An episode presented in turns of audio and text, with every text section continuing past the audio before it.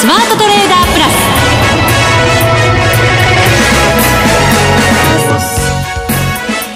全国のリスナーの皆さんこんにちは。内田まさです。ここからの時間はザ・スマートトレーダープラスをお送りしていきます。この方にご登場いただきましょう。国際テクニカルアナリスト福永博之さんです。こんにちは。よろしくお願いします。よろしくお願いいたします。さて先週の大きなイベントを乗り越えて、はい、今日また BOE、ECB 政策金利決定ということになりますので、はい、まだまだ気の抜けない毎日が続きますけれども。でも本当に無事に乗り切ったんでしょうか皆さん。ね、先週の金曜の雇用統計の動きなんて、はい、ドル円に例えばまあ上にガーッといって下に来てっていうような、はい、完全に行ってこいでしたよね。で、まあ、ちょうど先週の放送でもね3度目の正直か2度あることは3度あるか。ね言ってましたよ、ね、そんなこと。それがまさにその後者の方でね2度あることは3度あるということで。私の予言が当たったんですよ 内田さんあ違いましたいやいやそしたらパフォーマンスはめちゃくちゃいいことになってそうかな？やばい。自分で自分の首を絞めた格好になりましたけど今。いやいやいや予言したんだったらその通り行動しないとね。本当そうですね。なかなかそれができないのが人間というものですよ。もうすでにそんなこと言ってます？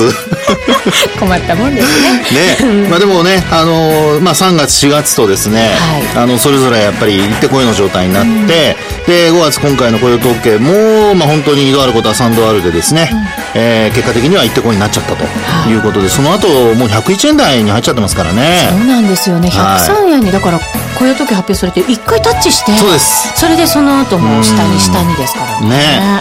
ですからまああの結果がね28万8000人増ということで、あの予想が大体まあ21万人前後というのが多かったんですけども、はい、まあ、それをあれだけ上回ってですね、まあ、結果的にこう下にまたね、いてこになっちゃったというところ、まあ、多分そのさっきの話に戻しますけど、皆さん無事に過ごせたのかどうかね。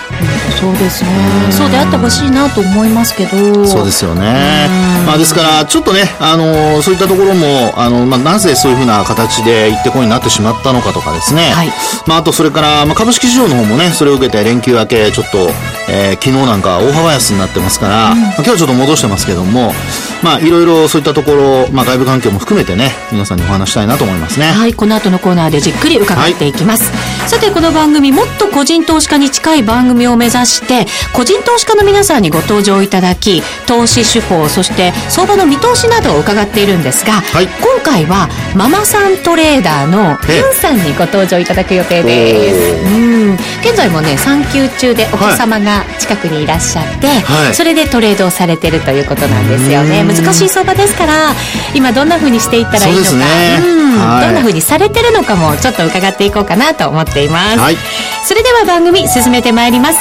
この番組を盛り上げていただくのはリスナーの皆様です。プラスになるトレーダーになるために必要なテクニック、心構えなどを今日も身につけましょう。最後まで番組にお付き合いください。この番組はマネックス証券の提供でお送りします。スマートトレーダー計画、よーいドンザ・スマートトレーダー計画、用意ドン。このコーナーでは、今日のマーケットについて、福永さんに解説をいただきます。まあ、今日のというふうに申し上げましたけれども、先週からの動き、はい、そして今後についても伺っていこうと思います。そうですね。はい、まあ、先ほどもお話しましたけども、まあ、雇用統計がまずね、先週末から、まあ、特にそのゴールデンウィークに入ってしまいましたのでね、はい、えー、東京マーケットは月、火とお休みになったんですが、まあ、為替市場の方は、まあ、動いてましたので、うん、まあ、そういう意味では、先ほどお話しましたように、えー、一旦103円台をつけた後に、まあ、為替の方では102円台にこう突入とい。う形ですよね。はい、で、まあ、これね、あの、28万8000人増で、これまた金利が上がるのではないかという見方だったと思うんですけども、ええ。えー、まあ、あ意に反してと言いますかね、結果的には、あ2.6%割り込むような、流れになってしまっているってとこですよね。失業率と非農業部門雇用者数を見ていると、はい、とってもいい数字が出ましたけど、その他の内容を見ていくと、はい、やっぱりこれはちょっとって思うようなものが結構あったんですね。うん、そうですね。あの、まあ、今の話にあった通りですね、あの、雇用統計の結果を見るとき二つ見ないといけないですよね。はい。一つはやはりあの、まあ、非農業者部門の雇用者数がどれだけ増えたかどうか。うん、で、今回は今お話したように28万8000人増だったんですけども、まあ、その内訳にですね、まあ、民間と政府機関っていうのがあるんですよね。で、あの、今回はその両方ともプラスだったんですね。はい。で、これまではですね、あの、政府機関の方が、まあ、やはり政府リストラをやったりとかしてますのでね、うん、まあ、日本は逆ですけどもね、まあ、いろいろね、またあの、議員の歳費が増えたりだとかいろんな話もありますが。小さな政府と大きな政府っていう違いがありますね。ねまあ、そういうのもありますけども、まあ、そういったところで政府機関の方が減ってたんですよね。うん、ですから、雇用者数が減った分、合計しますと、あの、それほど増えてはいなかったんですね。ええ、で、今回はその両者ともにですね、民間政府機関ともに、まあ、増えたと。いう形でしたね。うん、で、えー、合計が、まあ、28万8000人増になったと。で、これは OK ですよね。うん、で、もう一つ、あのー、まあ、失業率も今度見なきゃいけないんですが、この失業率の低下というところにですね、まあ、何やらちょっと、違和感を感じたものがあったのではないかと。うん、失業率自体は6.3%ですから、はい、2008年9月以来の低水準。そうです。ね。で、まあもちろん雇用者数の増加の、まあ、幅もですね、えー、これも数年来の大幅増という形だったんですよね。2012年1月以降で最大です。ね、最大ですよね。うん、まあ、という形でですね、えー、じゃあ今度失業率がどうなのかということなんですが、あの、失業率、まあ、0. えー、っと、ごめんなさい、0.4%ですね。前回の数値と比べて、えー、まあ、それだけ改善されたわけですね。はい。ところが、あの、結果中身をよくよく見てみると、その失業率にカウントされる人、まあ、そもそもその分母ってことになりますけども、この分母の人数が大幅にこう減少したっていうのが、実はよくよく見るとあるんですよね。労働人口が80.6万人減少。はい、そうですね。はい、で、もちろん、あの、これが、あの、直接的な影響なのかどうかわからないんですけれども、まあ、ただ、あの、通常、それ、それだけて、えー、失業率が低下して、で、なおかつ、その雇用者数が増えてるとなれば、もっとこう、ね、仕事探す人たちがどんどん出てきて、うん、で、なおかつ、その、まあ、雇用の、その、えー、活性化、まあ、そういったところが起こるんではないかと思いきやですね、はい、実は、その、まあ、4月に関して見てみると、仕事を探すのを諦めちゃった人が、まあ、今の話にあったように、80万人ぐらいいたということなんですよね。しかも、若い年代でそういう方々が増えたという話ですよね。そうですよね。ですから、まあ、結果的にですね、えー、失業率の低下自体は、これは、その、まあ、雇用者が、その、たくさん、えー、雇用されて、で、なおかつその分母も増えてという形ではなくて、仕事を探す人が増えてるわけではなくて、基本的にはその仕事を探すのを諦めた人たちがですね、増えちゃって、うん、えー、分母から差し引かれたためにですね、えー、大幅にその、まあ、失業率が低下してしまったと。うん、そういう見方が、まあ、マーケットでは結構出てるんですよね。で、この、まあ、失業率の低下、まあ、要するに中身があんまり良くない失業率の低下ということになると、やっぱりあの、雇用を促進しないといけない。はい。で、さらに、やっぱり、仕事探す人たちが増えてきてもらわないと困りますからね。要は潜在的な失業者数がたくさんいるってことになると、これは、あの、アメリカの景況感には決してプラスにはなりませんから、うそう考えると、まあやはり低金利が続くということが、まあ、ちょっとこう、マーケットでは考えられたんでしょうね。うん。えー、そういった意味では、えっ、ー、と、昨日と今日のイエレンさんの議会証言ですよね。はいとても大きな注目を集めたと思いますが、はい、まあ、教科書的な、うん、ね、いつもと変わらない。そうですね。はい、えー、証言だったと。はい。で、まあ、あの、イエレンさん就任してからすぐの会見の時にはね、いろいろ、あの、まあ、えー、問題ありましたけども。突っ込まれて何か言っちゃったみたいな。ね、それはありましたけどもね。えー、まあ、ただ、あの、今回、まあ、そういった講演ではですね、えー、まあ、教科書通りといいますか、うまく、えー、立ち回ったというかですね、話をして、で、それによってニューヨークダウなんかは100ドル以上上げたとい。う形ですよね。はいうん、ですから、まあ、あの、株式市場にとっては、あの、金融緩和続くっていうのは非常にこう、好材料、プラスの材料ではあるんですけども、まあ一方で、その為替市場で考えますと、やっぱり金利が低下するということになるので、うん、えー、この流れっていうのは日本にとっては本当に致しかゆしなんですよね。うん、要はアメリカの景況感が良くなって、業績も良くなって、株価も上昇し、金利も上昇して、ドルも強くなって円安になってくれると。うん、いい循環ですよね。そうですよね。うん、そういう循環になってくれると、まあ、あの、日本にとっては、まあ、特に株式市場にとってはですね、えー、あるいは、あの、ドルを買ってる人にとっても、もう、ウィンウィンと言いますか、ハッピーハッピーになっちゃうという、うん、ね、そういう状況なんですけども、まあ、いかんせん、そのアメリカの長期金利ですね、10年債利回りが、まあ、その雇用統計の結果を受けた後も低下し続けると。そうなんですよね。はい、昨日も低下してましたからね。そうなんですね。で、まあ、あの、これまではですね、だいたい6パー、えっ、と、ごめんなさい、えっ、と、5.8から5.6ぐらいの、うんあの、パーセントで、えー、こう、レンジで動いてたんですよね。0.2%のレンジぐらいで。うん、ところが、あの、昨日と言いますか、その雇用統計の後、うん、えー、連休の間にですね、えー、5.6を割り込むような状況になりまして。2.6、あ、ごめんなさい、2.6ですね。2.6ですね。2.6ですね。2.6でした。失礼しました。2.6%を割り込むようなことになって、はい、で、結果的に、まあ、あ金利の、えー、低下によってですね、株式市場は、うん、あの、上昇はするもののニューヨークダウの方ですね。うん、一方で、為替の方は、あまあ、ドルが、結局、上値が重たい状態が続いてしまうという、そういう流れになっているところですよね。そうですね。アメリカの長期金利、はい、昨晩は2.588%、うん、ということになってますね。ね今はまあ、時間外で2.6ぐらいの取引されてるみたいですけどね。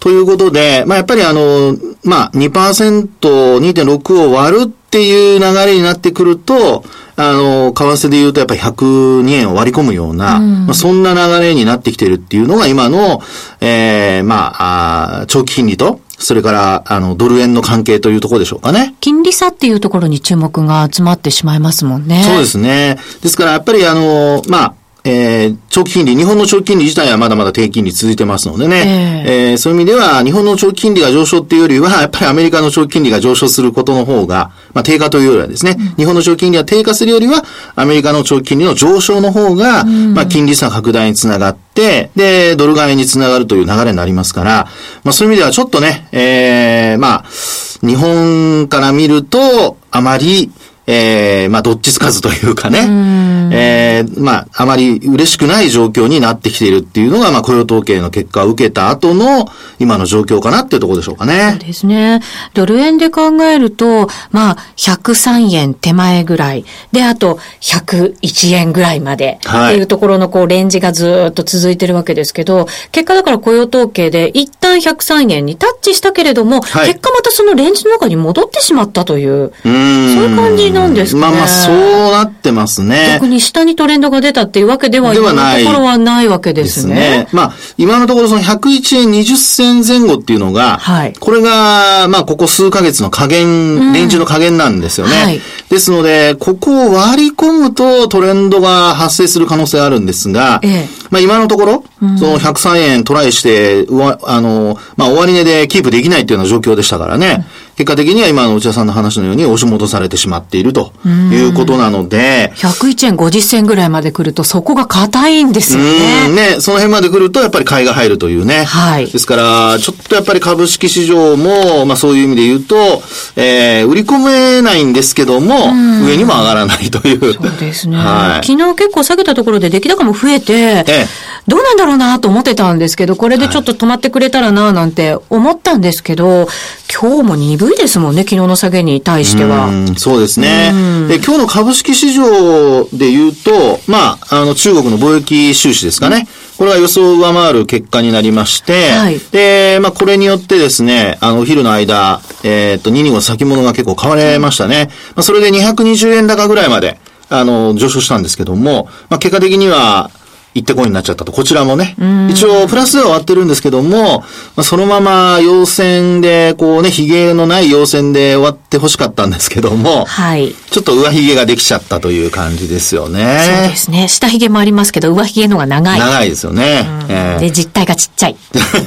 まあ、こういうのは花見足なので、はい、明日どっちに動くかっていうところですよね。はあただですね、あの、2月も3月も、安値引けの翌営業日戻して、その後、株価は一応そこ、打ちしてるんですよ。昨日が安値引けですよ。そうです。で、今日ちょこっと戻して。そうなんです。ですから、まあ、あのー、今の流れが、もしね、あの、さっきのあの、為替と同じように、2度あることが3度あるのであれば、うん、これ一旦そこを打ちして戻す可能性が出てくるので、これちょっと要注目ですね。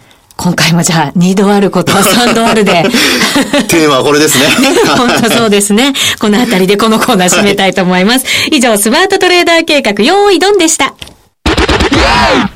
世界で最もメジャーな FX 取引ツール MT4。裁量トレーダーにもシステムトレーダーにもマッチする先進の新感覚トレーディングツール。そんな MT4 を唯一使える主要ネット証券といえば、マネックス証券。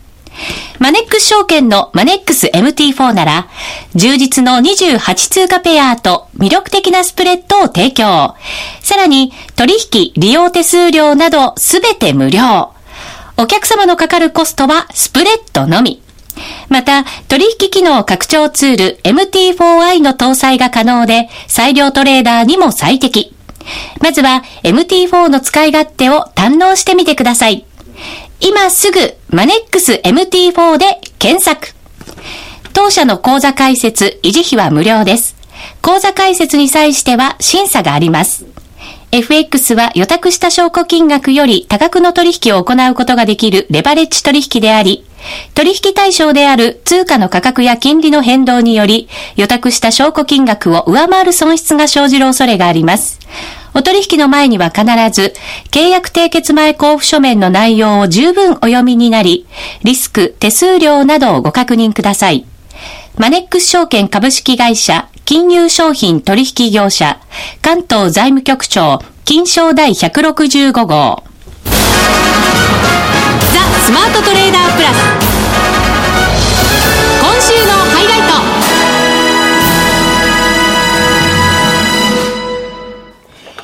ザ・スマートトレーダープラス今週のハイライトです。このコーナーでは個人投資家の方に相場の見通し、また投資手法などについて伺っていきたいと思います。今日はですね、番組の冒頭でもご紹介しましたが、ママさんトレーダーのユンさんと電話がつながっています。ユンさんはい。こんにちは。よろしくお願いいたします。お願いします。よろしくお願いします。ユンさん、はい、あの、紹介でママさんトレーダーと紹介させていただきましたが、はい、お子さんいらっしゃるんですね。はい、あの、4人います。えー そんなに驚かなくてもいいんじゃない？ですか。羨ましいなと思って。ね、はい、でも、お子さんがいらっしゃる中で、はい、FX をやるってちょっと大変そうかなと思ったりするんですけど、大変じゃないですか、大変です、すごい。やっぱり？はい、えー、お子さんが寝てからやったりするんですか？はい、あの、その時もあありますし、前、ま、前準備？うん。あの、準備を、とくはい。そんなような感じですかね。あ、なるほど。これからやるための準備を今している感じ。はい。長い期間かけてって感じですかね。いえいえ、あの、トレードするときに、ええ、あの、どこまで来たら、うん、あの、入るかとか、うん、そういう感じで、うん、一日の流れを一応、計画をして、うん、あの、トレードをしてます。あ、なるほど。はい、じゃあ結構短い時間で効率的にトレードができるようになったということなんでしょうか？そうですね。はい。ああ、それは福永さんいいですね。だらだらやらなくてもいい。だらだらやっちゃうんですよね。そうなんですよね、はい、そうなんです。一晩中チャート見ちゃったりとかするのが私なんですけど。はいね、私もありました。寝ないでね。えー、最初の頃ですか？それは。え、そんなことないです。まあ、寝ないで、えー、寝ないで、あの、会社に行った、行ったりとかね。へえ。そういうことしてるときあんまりいい時じゃないですね。あ、なるほど。そうですね。勝てないから必死になってチャート見ちゃうっていう時なのかもしれませんね。はい、今じゃ伺った中で、お母さんでもありながら、会社にも勤めて、はい、それで FX もやられてるってことですか？はい。はいはあ。一人三役。そして、主婦もあって、妻もありますから。一人五役ぐらいになってますけど、えー、そもそも、投資を始めたのはなぜなんですか？そうですね、やっぱり、あの、まあ、FX を始めた時にはちょうど3人目が、うん、3人目の産休の時だったんですけれども、えー、はい。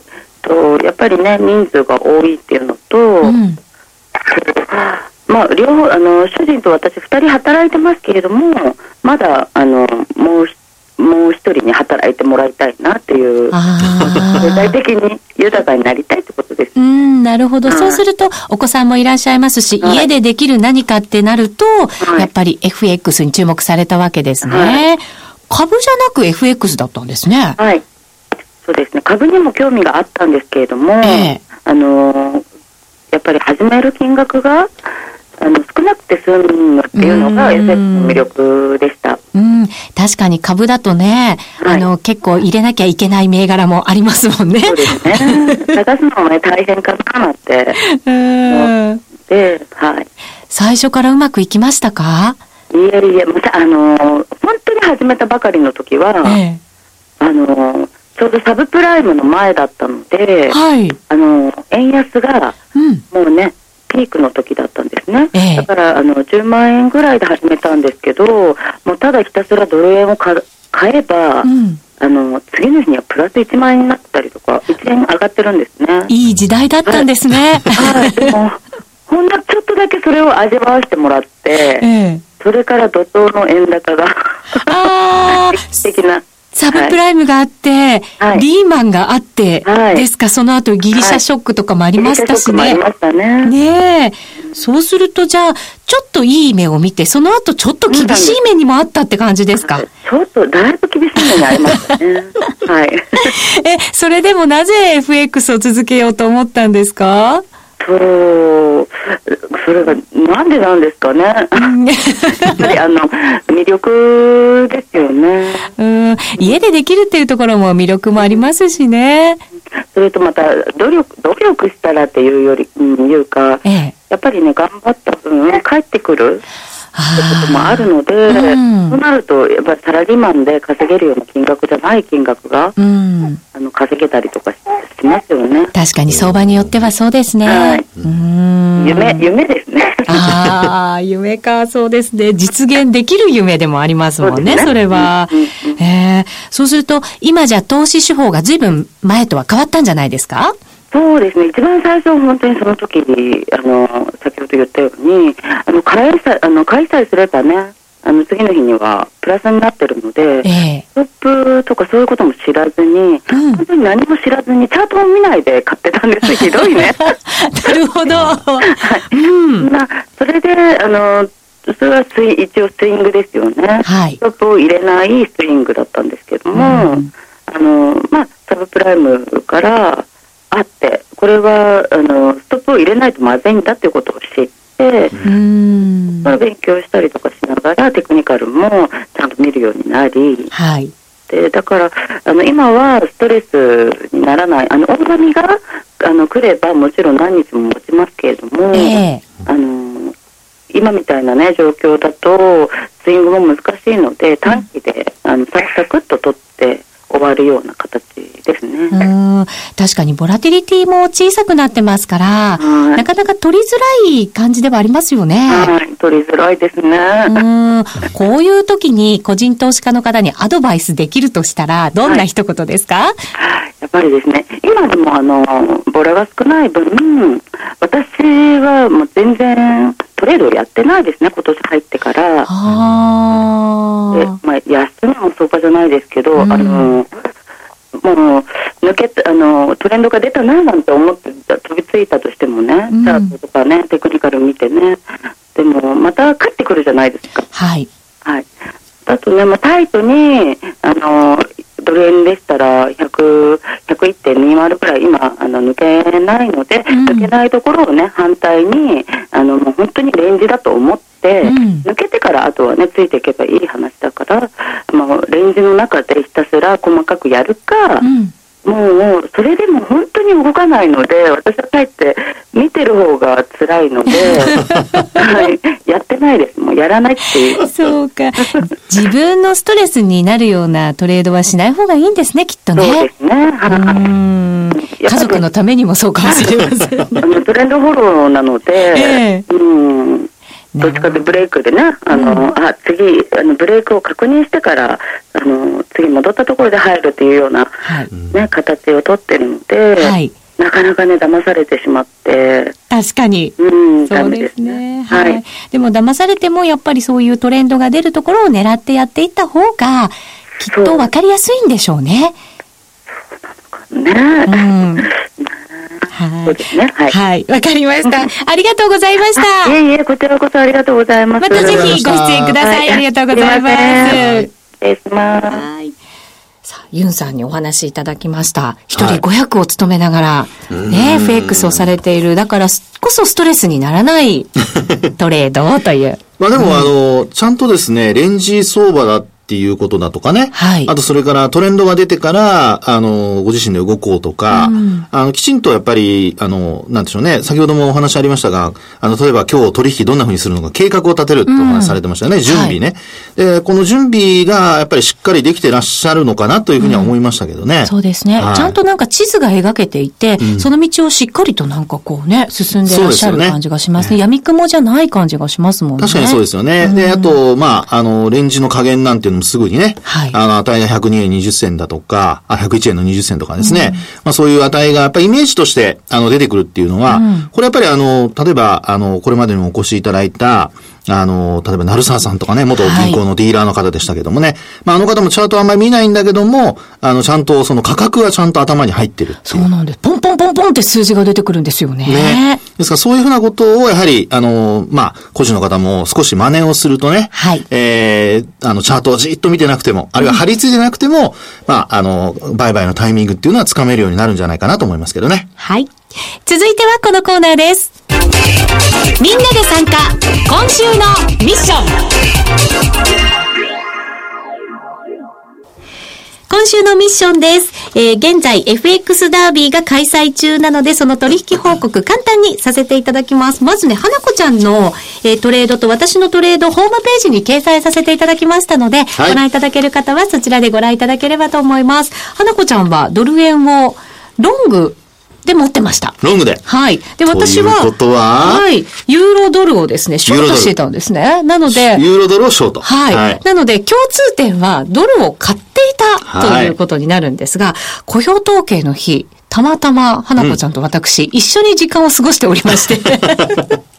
で、二人でドル上がれ、ドル上がれと、はい 二人で大騒ぎをしていたわけなんですが、ね結果、はいどっちもだからドルが上がって、そして戻ってしまった。その先にまで行ってしまったっていうことになるんですね。はい。ねえ、まあちょっとね、やっぱりあの、先週のその雇用統計の後の戻り方というのは、なんとなくじわじわ落ちてくる感じでしたので、はいなかなか行ってこいになるかどうかっていうのも読みづらかったかもしれないですよね。そうですね。なので、はい花子ちゃんはですね、えー買い値のところで決済を、ほぼ、そこで決済をしてですね、うんえー7000円のプラス、7000円？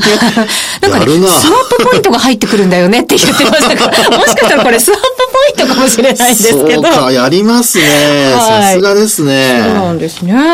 で、私もほぼ同値で決済をしまして、結果そのトレードでは、二人ともあんまり特に大きく、利益を出すこともできず、あの、内田さんの話をもうちょっと詳しく聞きたいんですけど。そうですか。残念ながら、あと30秒しか時間がなくなってしまいまして今日も詳しく紹介ができないのが、心苦しいんですけれどもね。時間配分をされてしまいました。あの、順位もですね、はい番組のホームページに掲載してありますので、上位変わってますよ。うん。ねただあんまり金額がちょっと伸びてないのでねえ。。ねえ、やっぱり難しさを感じさせますよね、うん相場全体の。今回は特にそうなんじゃないでしょうかね。うんそうですね。はあと残り1週間になりました、FX ダービー。い。そうです。はい。なので皆さんにも頑張っていただきたいと思います。。特にゼロの方、そうですね。ぜひ頑張っていただきたいと思いますね来週は花。子ちゃんをお迎えして、お総括に近いところを、はい、やっていこうと増えてるかな？うっちも参加してほしいなその次の週に花子ちゃんが来ることになるんですね、再来週に。はい。で、総括もしていきたいと思いますので、はいぜひお聞いていただければと思います。それではこの辺りで失礼いたします。この番組はマネックス証券の提供でお送りしました。